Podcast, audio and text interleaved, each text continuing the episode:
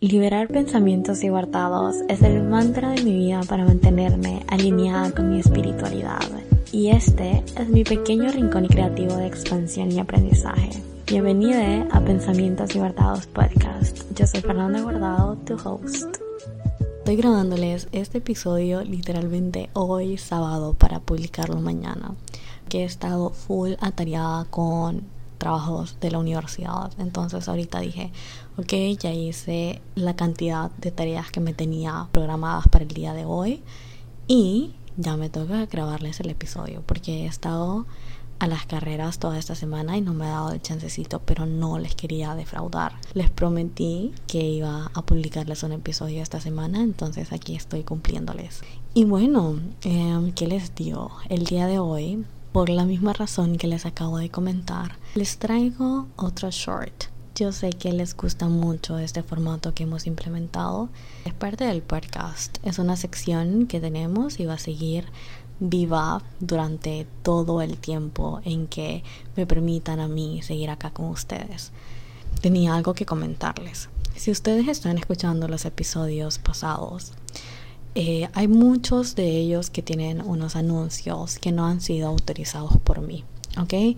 Estos anuncios suelen estar en los primeros minutos de los episodios. Les pido por favor que no los dejen de escuchar y que los adelanten porque están como impregnados dentro del audio original que yo suelo publicar a las diferentes plataformas en donde ustedes me escuchan, ya sea Spotify o Apple Podcast. Estos anuncios no autorizados ya los estoy resolviendo para que puedan ser removidos de cada uno de estos episodios que los tienen. Esta situación se dio debido a que me cambié de hosting. Yo antes publicaba todos mis episodios en iBox y luego de esa plataforma empezaba a distribuirlos tanto en Spotify como Apple Podcast. Sin embargo, me cambié ahora a Spotify for Podcasters, que era Anchor. Esta Spotify, tengo entendido que compró a esta plataforma de hospedajes para podcast y ahora les pertenece al 100% a ellos. Me pasé con ellos porque pues eh, los beneficios son increíblemente grandes. Bueno, entonces estoy resolviendo eso ahorita con Spotify y esperemos se puedan remover pronto, pero por favor les reitero, no dejen de escucharlo si sienten que quieren regresar a ellos o necesitan regresar a la información que se está compartiendo en esos episodios. Esos anuncios serán removidos pronto. Esperemos, Diosito, te lo estamos pidiendo. Empecemos con lo que les tengo preparado para este episodio. Hoy les traigo un relato, un pedacito de mi journal que fue algo que escribí en los tiempos en donde estaba ausente y sabía que a la larga, igualmente yo quería venir acá y compartírselos a ustedes porque muchas veces hay cosas que escribo en mi journal y que en verdad en ese momento siento que lo debo de compartir con el mundo o utilizar todos los medios a mi alcance, especialmente todo lo que tengo como en redes sociales, porque algo en mí, dentro de mí, no sé, Dios está manifestando y quiere que de alguna u otra manera esto que me resonó a mí se ha compartido que también alguien más allá afuera lo ha de necesitar. Si ustedes se van y scrollean un poquito abajo de todos los episodios van a poder encontrar un short que titulé como crecer duele. En ese momento había pasado toda la situación de mi papá que les dejé a comentar en el episodio de um, cómo cortar con relaciones tóxicas o algo así me parece que se llama. En ese momento estaba muy dolida, en ese momento me sentía muy sola porque haber sido la hermana mayor, siempre crecí con esta responsabilidad de ser la perfecta y de abrirle el paso a un camino más sencillo a quienes vienen detrás de mí, que en este caso son mis hermanos. Entonces para mí en ese momento no había sanado con esa Fernanda que estaba dolida y que le había costado tanto el crecer y desde pequeña ser una niña muy independiente porque le tocó ser independiente. Y no les voy a mentir, hasta el día de hoy hay conversaciones que vienen a la mesa con mis papás, bueno, con mi mamá, porque con mi papá no tengo comunicación. Y yo sí suelo decirle con cierto rencor, tipo, tú conmigo te pasaste un poquito, eras demasiado brava o habían situaciones en las que esa niña interior todavía tiene mucho resentimiento y estoy sanándolo poco a poco. Entonces escribí esto porque hoy ya me siento como que hice un poco más las paces con esa Fernanda que ha estado dolida por mucho tiempo, aunque no le voy a mentir, todavía hay cosas en mí que siento que 100% necesito ir trabajando. Así que sí, esto es titulado Sí, hay magia en crecer. Hace un año que afrontaba una situación complicada, recuerdo haber tomado mi journal y escribir algo que luego titularía Crecer duele. Hoy, un año más tarde, viviendo una etapa de mi vida completamente diferente, tanto para bien como para mal, considero que sí hay un poco de belleza en eso que dice ser tan doloroso. Culpar a Dios, a la vida, el destino o en lo que quieras creer se siente tan fácil para justificar así el camino que te han hecho recorrer tus emociones y por consecuente tus propias decisiones. Es justo eso. Tú tomaste acción y Dios te hizo recibir lo que traería consigo esa decisión. No hay culpables. La vida es solo vida. Que si dolió crecer, jodidamente sí. Pero trae consigo su magia, como ese olor a petricor de un día lluvioso, ¿saben?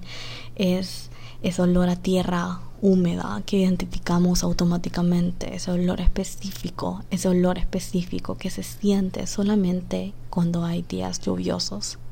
O ese sentimiento de ver a toda tu familia reunida, amando y siendo amados. Sí, hay magia dentro del caos. La belleza de crecer se puede visualizar como un rompecabezas. De esos increíblemente grandes que puedo jurar que resolviste. ¿Empezaste alguna vez o se lo viste a alguien? Si lo resolviste en su totalidad, considero que todos esos sentimientos gratos rebosaron de tu alma se logró. Encontraste todas las piezas y cada una te llevó a la siguiente. Así se manifiesta la belleza de crecer.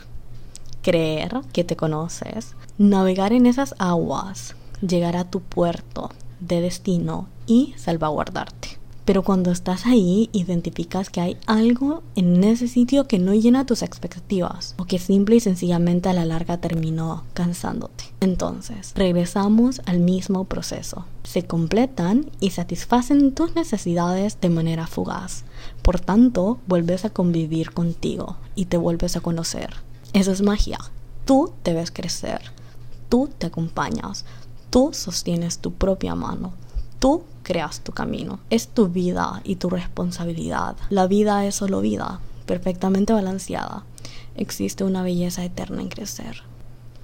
Espero te haya gustado esto que escribí en mi journal y que haya resonado contigo. Y de alguna u otra manera, si tienes a ese niño interno que siente mucho dolor y mucho rencor hacia ciertas personas, que para ti haya sido todo un camino doloroso el ahora ser este adulto que tiene tantas situaciones sin resolver en su vida actual. Como dije, aún hay magia en todo esto que nos hizo tanto daño, en todo este caos, y tú solo tienes que encontrarla y ver la situación desde una perspectiva completamente diferente que te ayuda a conectar contigo y con tus propósitos y sin culpar a nadie ni a nada, ni a ni una situación, ni una persona, ni algún momento, ni algún cambio. Espero te haya gustado este episodio, que va con mucho amor para ti.